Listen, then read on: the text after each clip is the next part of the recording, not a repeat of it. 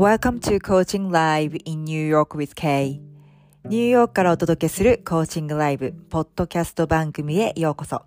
私が番組ホストのコーチ K です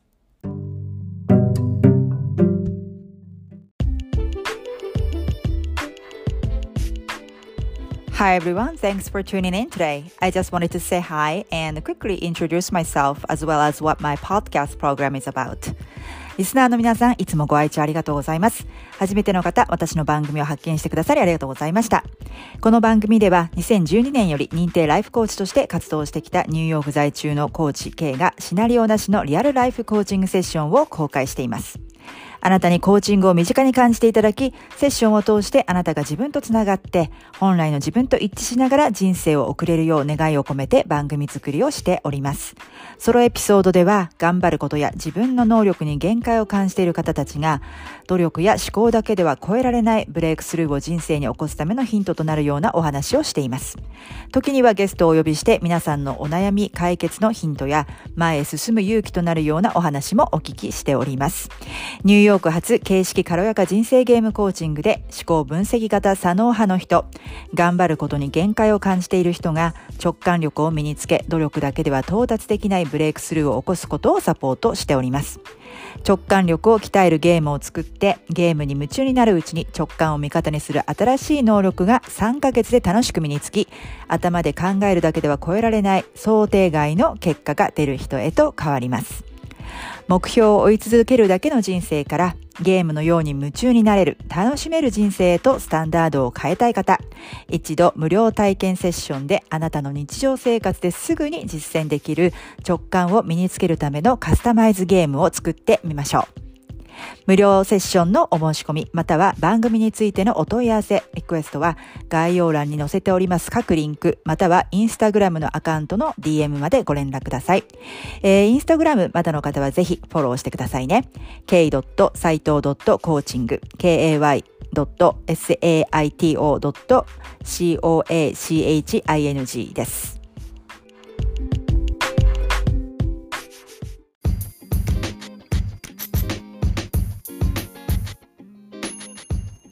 はい、ここでまた一つ新しいお知らせです。えー、実はですね、新しい無料 PDF、無料プレゼント、完成していたんですけれども、なかなかあの、ランディングページが追いついていなかったのですが、えー、とうとうダウンロードページができましたので、えー、お知らせしたいと思います。えー、あなたの直感力を診断するチェックリスト。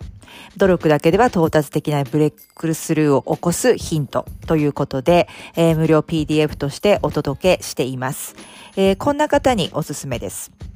えー、仕事でもプライベートでも真面目にやるべきことをやって自分の責任を果たしているのになんだか人生楽しくない。仕事でこれ以上頑張ることや自分の能力に限界を感じていて苦しい。今までのやり方ではうまくいかなくなってきて、他のやり方がわからず焦りを感じている。人間関係で同じような問題が繰り返し起こるけれども、原因がわからずもやもや。目標を追いかける、追い続けるだけの人生はなんだか違う気がしてきたが、それ以外に何があるのかわからず虚無感に襲われる。えー、このようにいくら頑張っても行き詰まりを抜けることが難しいと感じている人が、ブレイクスルーを起こすためのヒントをお伝えしています。えー、このチェックリストであなたの直感力が診断でき、そのチェックのついた数によってブレイクスルーを起こすためのヒントが得られるようになっております。えー、ぜひね、このチェックリストをあなたがまだ使っていない潜在的な能力を開花させる第1ステップにしてみてください。えー、お申し込みは概要欄に貼り付けてありますリンク、もしくはインスタグラムの、えー、DM まで、えー、ご連絡ください。たくさんの方のお申し込みをお待ちしています。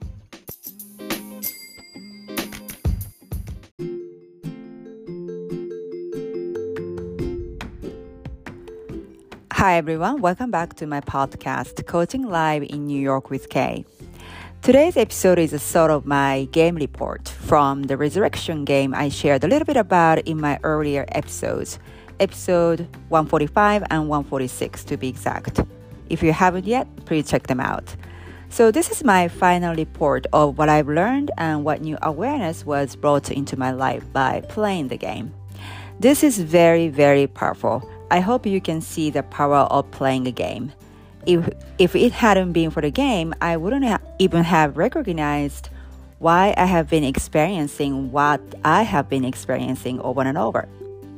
I am also sharing about a new game I'm playing with currently six players on Instagram called Feeling Good Game. The rule is very simple. You're just gonna have to make yourself feel good and maintain the good vibe and mood all day, every day.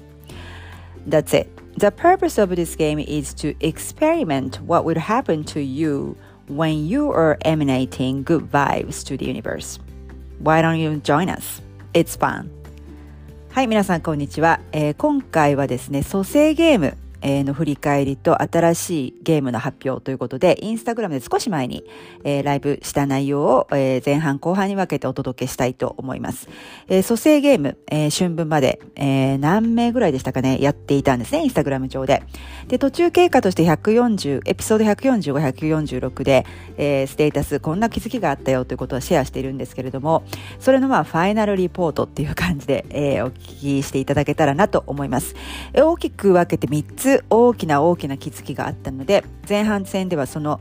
うちの2つをシェアしています。あの、本当にね、このゲームをすることのパワーですね、非常にこれはパワフルで、やっぱりゲームを、前回も前回とかエピソード145と146の時もお話ししたかもしれないんですけれどもやっぱりゲームをしているという意識をするだけで、えー、必要なこと気づかなければいけないこと、えー、が引き寄せられてきたら宇宙からのお試しがやってくるんですよね。なのでゲームをしているんだという意識するだけでも非常に大きな意味があります。私もねこのゲームをしてなかったら絶対に気づかなかったっていうもう自分にとってはこうなんでしょうねこう人生観が変わるというか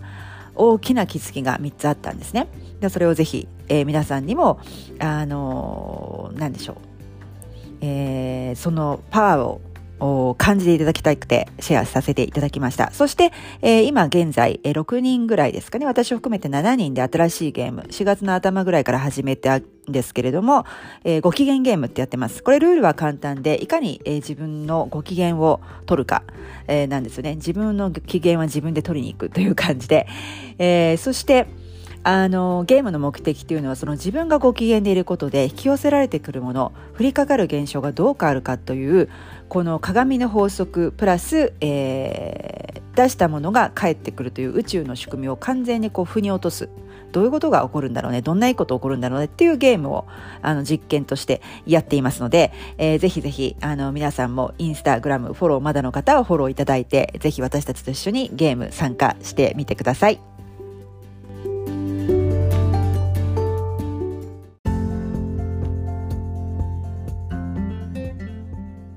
えっ、ー、と、今日はですね、えー、皆さんと7名ぐらいだったかな、6名ぐらいだったかな、一緒に、あのー、春分までしていたゲームですね、蘇生ゲーム、えー、ということで、まあ、生まれ変わりのゲームですよね、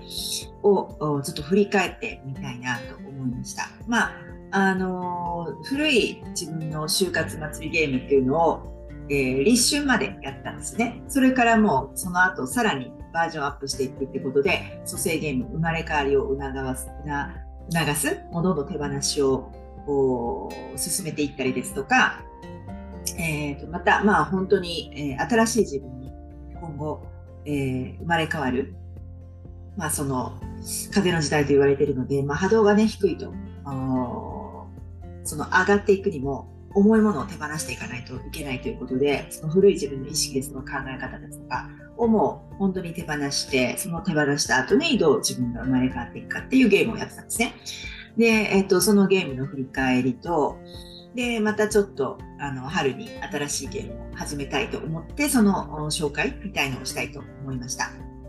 で、私は主にですね、まあ、あの、思考型の人、左脳型の人、うんそうですね、まあ、結構完璧主義の方とか、え優等生タイプの方も多いんですけれども、まあ、そういった方が、えー、直感を身につけることによって、まあ、思考だけ思考とか努力だけでは超えられない、えー、ブレイクスルーを起こす、えー、ゲームを作ったコーチングゲームコーチングをしています。で私はまさにそういうタイプだったんですよね。なのであのー、でしょう。普通もともと直感型の人とは違う、えー、感じで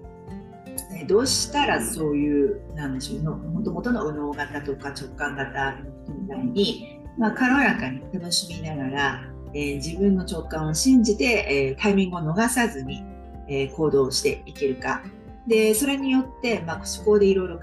えて、え計画を立てて、え努力をし続けてっていう、えー、なんでしょうね。結局、まあ、目標達成をする確率は高くても、まあ、それをだそれにだそれから出せる結果っていうのは想定ないのが多いですよね。つまりその計画して、まあ、当然ここまでやったらこうなるよねっていうので動いてるので、まあ、無駄がないという無駄がないんですけど人生に何て言うんでしょう面白みとか深みもないし想定外の結果はまず出ないんですね。でもそういうのをあの関係なく自分の直感を信じて動ける人っていうのは、えー、やはりその努力していくだけではないそのブレイクスルーっていうんですかね全部タイミングとか縁とかを引き寄せていってるで、えー、そういった人たちっていうのはやっぱり、えー、直感あの考えて思考で固まった、え、ものではなくて直感を信じて動ける人なんですよね。でそもそもそういうのってもともと左脳型の人っていうのはなかなか習慣にしづらいので、まあ、その簡単に、えー、なんでしょう。初心者の初めての方でも、えー、日常生活に落とし込んで私の場合は結構もうロジカルに勉強したんですよ 直感について。だけどそこまでやらなくても、ま、私が開発したゲームコーチングであればあの日常生活にね別途時間を取らなくても落とし込んで、えー、で、まあ、直感をという判断基準新しい判断基準であの自然に動けるようになるっていうのをやっています。はい。で、えー、私はこの何でしょうね。えー、いろいろこの蘇生ゲームでえー、1ヶ月ぐらいですかね、えー、やって、だからその前のゲームとその前の前のゲームよりもちょっと期間は短かったんですよね。で、えー、っと、その中でやっぱり前回の3月の前半ぐらいに一度アップデートということで気づきをシェアしてると思うんですけれどもそこでもちょっとお話ししたんですけれどもやっぱり自分でそうにゲームをすることによって意識をすると、えー、て言うんでしょうね。まあ、そこ意識を向けたものが、えー、拡大されるのが宇宙の仕組みなのでそのこういうゲームをやってるという意識をする、まあ、ゲームコーチングの効果でもあるんですけれどもすると、あのー、やっぱり意識をすることで気づきますよね。人間っていうのはどうしても無意識のまま、えー、毎日を過ごしてしまってでそれとなんとなく1日が終わり1週間が終わり1ヶ月が終わりあ1年経っちゃったみたいな感じだけどその自分はゲームをしているんだっていうこと、まあ、結果に執着せずにねっていうことだけでもあのまずは気づけるようになる。気づけるようにならないと始まりませんよね。まずは気づく。で、えー、気づくことによってで、えー、自分でどういう時にあ、まあ、あのそういうパターンまたその自分の古い意識とか執着しているものとか、えー、なこういう時にこういうことをしてしまう考えてしまう言ってしまうっていうパターンに気づけますよね。でそこが、まあ、あの改善していくきっかけになったりするのでまずそこはゲームコーチングの効果の一つでもあるんですけどで、えー、っとその蘇生ゲームでね皆さんがやっていただいた蘇生ゲームでやっぱり、え、っとやってるっていうことでそのこれは自分をこれは手放すぞっていうので意識しているとあのその払ったものが宇宙から返ってくるのでああなた本当にその覚悟できてますねみたいなお試しがどんどんやっていけるっていうのでで前回のねそのあの途中経過の時のお話ししたように、まあ、そういうことがあのどんどん起こってきてで、えーあなんですよ自分の覚悟を試されるというか、えー、感じなんですね。で本当にそれはあの宇宙からお試しなのでそれでいかにこうパスしていくかっていうことになってで、えー、っとパスすると大体まあそのチャレンジに関してはお試しは来なくなるんですけどなんかそういうことがやっぱりゲームをすることに意識して、えー、ちゃんとやってきたなと思うんですね。でそれを、まあ、前回3月の頭にお話をしたんですけど今回ね、えっと、だから3月の21日だったのかな春分はね日本時間で。で、え、そこまでで起こったことっていうことであの主にねうん大きな気づきが3つあったんですね。まあ、お試しと気づき。で、まあ、そのうちの1つっていうのが、あの、この間話したその手放しの法則っていうか、これを手放すとっていうのを意識すると、かその覚悟を本当にできてますかっていうふうに宇宙にお試しが来るので、で、それを楽しみながら達成していくっていう感じですね。あゆこさんだ。おはようございます。あきもんさんもありがとうございます。えー、っと、せい、ごめんなさい。私ちょっとお名前が読みづらいですけど、コカ・コーラのアイコンの方、これは何とお読みすればいいんでしょうか。ありがとうございます。はい。で、えっと、それで、まあ、前回をシェアせていただいたのが、その手放しが補足加速する法則ということで、この間、ポッドキャストでもね、2回に分けてお話ししたんですけれども、あのー、おはようございます。ゆっこさん、ありがとうございます。参加していただいて。ですね。で、えっ、と、その時は何を手放したかっていうか、こう、まあ自分軸、基本的にまあ自分軸。あ、ギモンさん。おはようございます。グモン、グモニン。はい。えっと、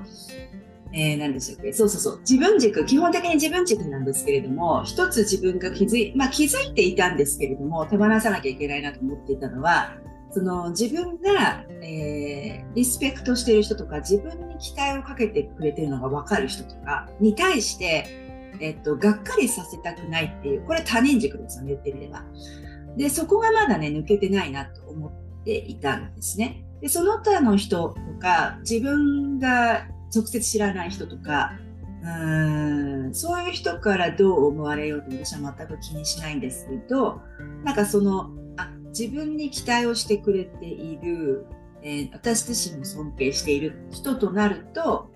なんかがっかりさせたくないなって言ってそこで頑張ってしまうっていうかそれ前に指摘されたことがあって私は自分がワクワクすることよりも人の期待に応えたいっていうかその人の期待を裏切り裏切りたくないっていう方に頑張ってしまうみたいな、あ、そういうとこあるなと思ったんですよね。で、そういうふうに思っていて、その蘇生ゲームで、これこれ手放したいなと思った時に、前回お話したんですけど、あの、私は上司が社長なんですね。で、社長です。あの、私が尊敬する人であり、で、えー、すごく頭の回転も速いしね、細かいところまで目が行く人なので、で、それでありがたいことに私いつもすごい期待されてるんですよ。で、えっと、今回もかなり10%ぐらいかな、昇給をいただいて、この不景気の中ね、その前の昇給とか、なんか、まあ、そのその都度プレッシャーなんですけど、あの、期待をされてるなっていうのはひしひし伝わってくる感じで、なんかそういう人を、がっかりさせたくないっていう、なんかこう、自分にプレッシャーをかけてしまったりとか、あの、ある、あったんですよね。で、皆さんも多分、幼少期とかさ、あの、思春期とかその、育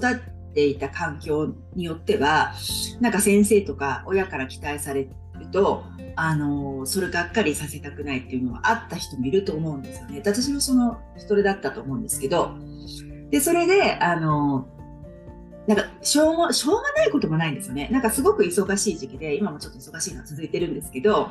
あのエクセルのね計算で、まあ、従業員の名前があってでいろいろ今昇格昇級でもうねファイナライズしたんですけどそういうのをこうファイナライズする段階でいろんなシミュレーションで数字を出していくっていうのは私の仕事で、まあ、社長に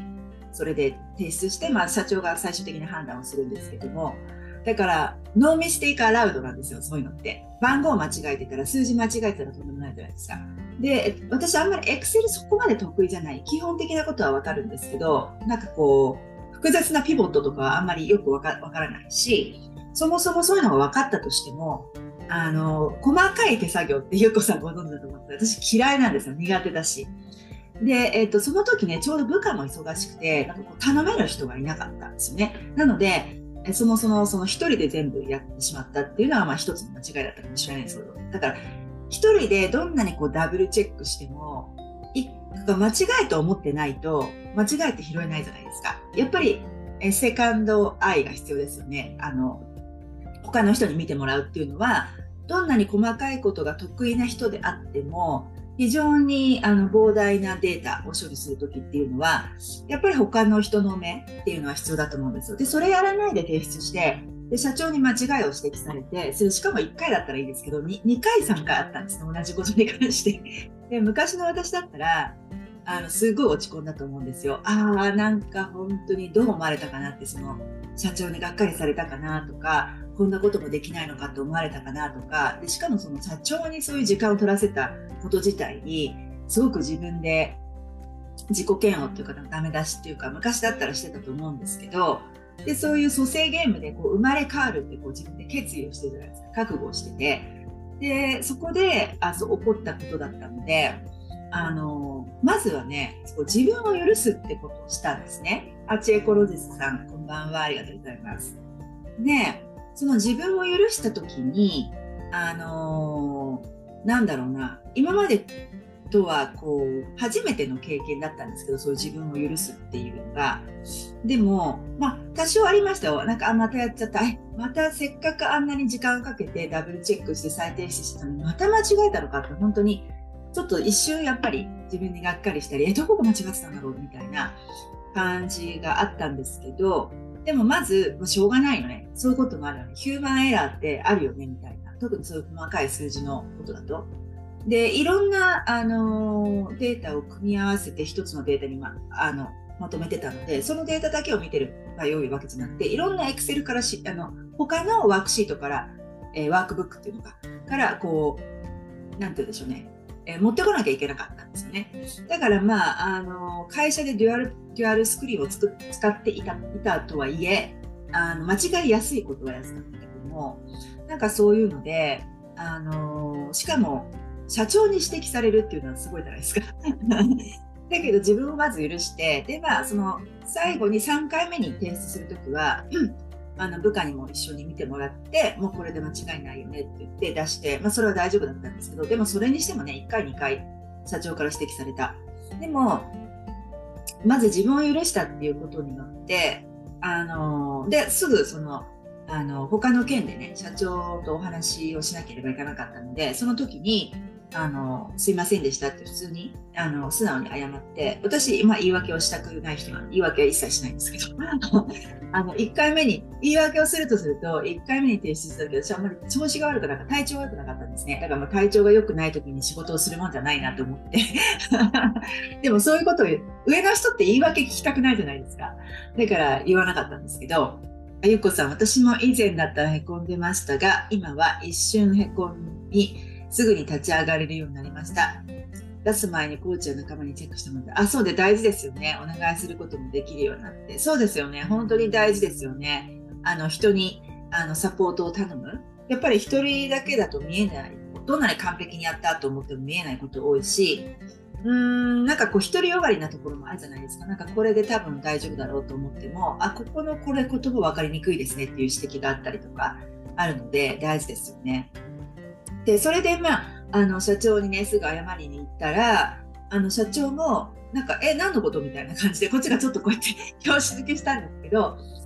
なんかそんな「あああれね」みたいな感じで全然社長そう思ってなかったっていうあスプラさんあつぶらさんおはようございますありがとうございますだったんですよね。なのであのあこれって何でだろうなと思った時にあまず自分を許したからだと思ったんですね。だから本当に単純なことなんですけど自分を許したから周りからも許される。で前はこう自分を責めていたので周りからさらに責められるっていうか、まあ、批判されやすいその的になってたみたいな感じでだからまずは自分を許すっていうのがあったのででそれが相手からも許されたっていうあこういうことねっていうそれがまず1つ目の3つ気づきがあったってお話しましたけどそれがまずこの蘇生ゲームをやっていた、まあ、1つ目の気づきだったんですね。であこれは大きいなと思ってあの自分を許すっていうのは、まあ、広い範囲広いですけど、まあ、この私のこの例の場合は自分がしてしまったエラーに関してそのそれでしかもなんか社長に直さ直してもらうという こういうことに関して許すだからそういう自分も受け入れて、えー、許してあげる。どんな自分も完璧じゃない自分を受け入れて許すってことですかね。なんかそういった自分が尊敬する人自分に期待をかけてくれる人に対して完璧でありたいと思う自分を手放して完璧じゃない自分を受け入れて許すっていうことができたっていうのがこの蘇生ゲームの一つ目の大きな気づきでが大事だなと思ってこれからもねちょっとそれは心がけていきたいなと思いますねまず自分を許してあげるっていうことですよねでまあ自分を許すと多分他の 人にも許されるっていうのもあるし多分他の人を許しやすくなると思うんですよね。うん、だからそれをまずが一つ、あのー、気づきとしてありました。で、もう一つね、すごく大きかったのは、なんかここ数ヶ月というか、特に3月、まあ、2月からですけど、この蘇生ゲームのゲームの間に、もともと、あの、いろんな問題は起こりやすいんですよね。私のあのフルタイムの仕事の立場上。で、その従業員問題っていうのはいろいろありますけど、で、そういうのってコンフィデンシャルなので、他の人からは見えないことじゃないですか。で、他の人も言えないし、まあ社長ぐらいですか。えー、だからなんていうのかな、なんかこう、他の人が見えない部分で結構私は忙しいし、時間が取られるんですね。で、そういった従業員問題でもセンシティブなものもあるので、もちろん弁護士、えー、と話すこともたくさんある。もう弁護士、ロイヤー is my best friend って感じですか。だからそういう、あの、顧問弁護士、あの、うちは弁護士専門につけてないんですけど、あの、っていうか社内にいるわけじゃないんだけど、外外注って言ったら変だけど、まあね、あの、一応こう、こうあの雇用弁護士みたいな感じの人とか移民弁護士。2つのローファームと働いてるんですよね。でそうですよね。許容できると生きやすくなりますですね。許し。はい、でえっとなんかねそれであの、自分のだから仕事の大半が私は問題解決だと思ってたしで私問題解決得意だと思ってたしで、え問題解決結構好きなんですよ問題を。これもう完全な男性脳なんですけど、あの男性脳と女性脳って全く違うって言いません？こう、女性っていうのはこう話してて、別に問題を解決してもらいたいから話すというよりも、共感を求めるじゃないですか。で、共感を求めて、あ、そうだよね、わかるわ、みたいな感じで、えー、っと、話すと思うんですよ。でも男性って問題解決の脳だ脳だから、例えば女性から話すだけど、それを問題を解決しようとするじゃないですか。で、そうした女性が、問題解決、そういうのはこうなこう、こう、こう、こう、こうすればいいじゃんって言われちゃうと、なんかただ単に共感してもらいたかっただけなのにって言ってよく男女の喧嘩が始まるって話聞きません？私結構ね、そっちなんですよ。問題解決しちゃう、しちゃう。なんか聞くとね。で、それコーチングでやってるっていうのもあると思うんですけど、あ、つぶらさん、ありがとうございます。ニューヨークでバリバリにリーダー格で活躍される K さんの姿を想像して、惚れ惚れです。ありがとうございます。そんなにね、あの、かっこいいものじゃないんですけどね。はい。あ、ゆっこさんも男性の問題解決するときワクワクします。はい。あ、ちえコロデさんも、コロデさんもそうなんですね。えー、私もすぐ解決しようと思ってしまいます。あ、つぶらさん、そこのズレですよね。そうそうそう。あ、じゃあ、そっか。あの、ゆっこさんもちえコロジストさんも結構男性の方が強いですね。問題解決をしようとしてしまう。なるほど。で、えっと、そう思ってたんですよ。で、そう。で、私も、まあ、そう思ってたっていうか、もうそうなんですけどね。私の場合は、私の脳は。で、私の仕事もそうだから、そう思ってたんですけど、でもそれにしてもなんか2月3月めっちゃそれで忙しくて、なんでこんなに問題が後から解決したと思ったら後から後から来て、次から次へと来て、もうものすごく忙しかったし、ものすごくストレスだったんですね。で、これなんだろうなと思った時に、ふと気づいたんですけど、これは、ま、並木さんがね、なんかのよ、昔言ってたんだけど、その時ピンとこなかったのが、なんかありません？そういうなんかこう、なるほどなってその時は聞いてても、その時は聞いてて、そうだよねと思っても、完全に自分のものとして腑に落ちてないっていう時があるじゃないですか。だから、並木さんがね、それをなんかことを言ってたんだけど、こう自分のものとしてまだ、あの深く染み込んでなかった、浸透してなかったんですよね。で、だけど、あの、やっぱりね、問題意識で問題を解決しようとする意識が、また問題を引き寄せるんですね。こういうなことを言ってたんですよ。確か、並木さんが。で、その時は、えー、あ、まあそうかなと思ったけど、これだと思って、あの自分がそういう今、状況にあってね、なるほどと思って、そういうことなのかなと思ったんですね。でつまりこう自分が意識したものを引き寄せるのが拡大していくのが宇宙の法則じゃないですかだから問題意識自分が得意問題意識自分の、えー、仕事問題意識、えー、楽しいあ問題解決楽しいってやってたらそれは問題やってきますよね。この単純なからくりに気づいて、あ、そうかと思って。あともう一つは、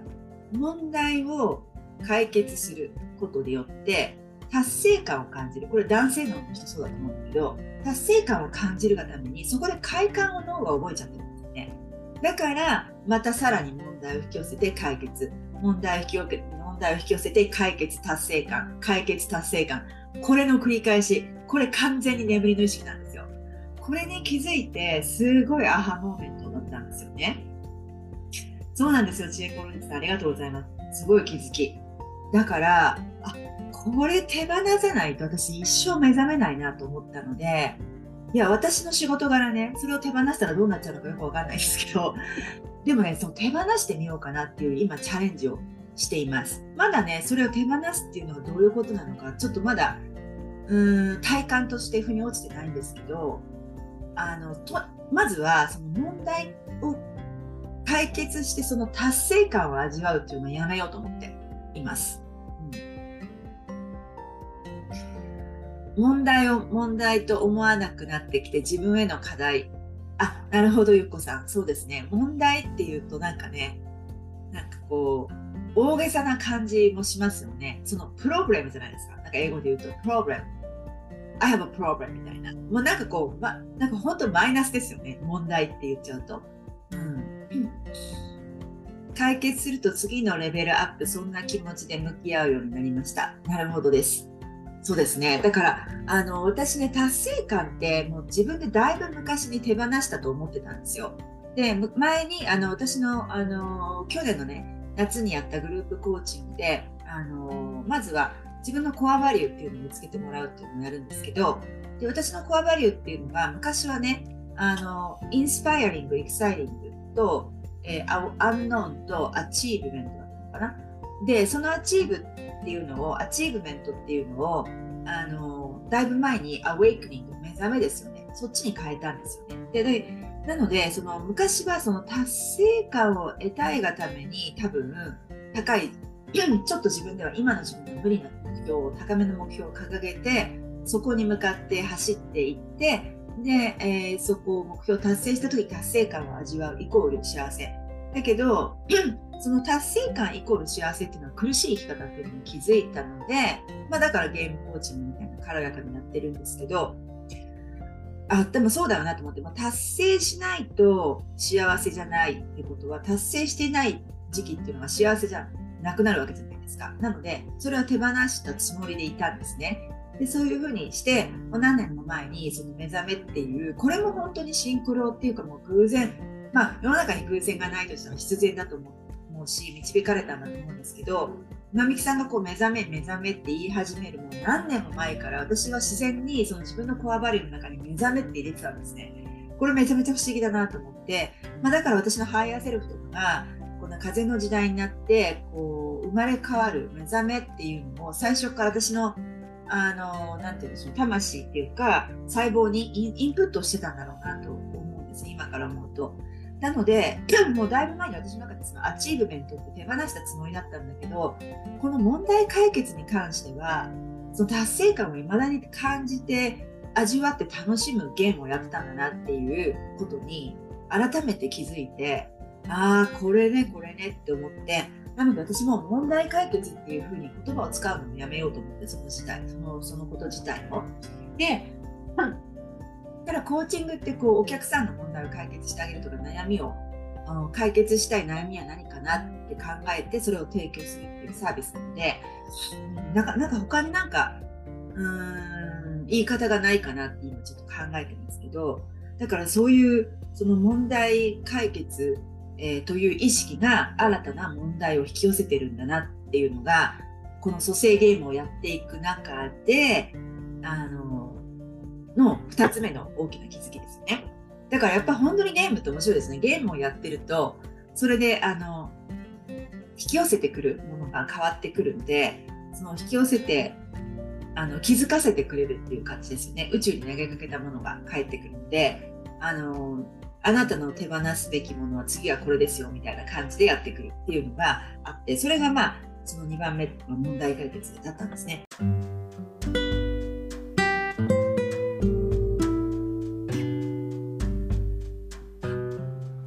はい。ということで、今回のエピソードはいかがだったでしょうか？もし共感していただいたり、ためになった、ピンときた、または何か気づきがあったという方は、ぜひ配信登録と高評価、レビューボタンを押してくださいね。そしてお友達にもシェアしていただけると嬉しいです。今までの左脳中心の問題解決方法ではうまくいかなくなっているという方、頭で考えられうることよりも先にいけない、広がりがないと感じている方、自分の能力の限界を感じている、仕事も評価されているし、真面目にやるべきことはやって自分の責任を果たしているのになぜか人生楽しくないという方。目標を追い続けるだけの人生はなんだか違う気がしてきたけれども、それ以外に何があるのかわからないという方。今まで直感で何かを判断したり行動したことがなくても、または自分に直感があるとは信じられなくても、そしてロジカルな理由がないと行動できないという方でも、今の生活を大きく変えずに思考型人間だからこそ無理なく直感を身につける方法があります。その方法を知りたい方、無料体験セッションの申し込みは番番組の概要欄にリンクを載せておりますので、ぜひそちらをご覧ください。あなたの人生に努力だけでは到達できないブレイクスルーが起こり、目標を追い続けるだけの人生から、ゲームのように夢中になれる、楽しめる人生へとあなたのスタンダードが変わります。えー、そして現在あなたが思考型なのか直感型なのかわかるチェックリストを含んだ新しい無料 PDF プレゼントも作成中ですので、えー、そちらもお楽しみにしていてください。えー、インスタグラムまだの方は k.saito.coaching までぜひフォローをお願いします。えー、それではまた、ポッドキャストでお会いいたしましょう。コーチ K でした。Thank you for stopping by and sticking to the end of the show today. I hope you really enjoyed today's episode and come back and see me again in another episode. I can't wait to see you then. Bye.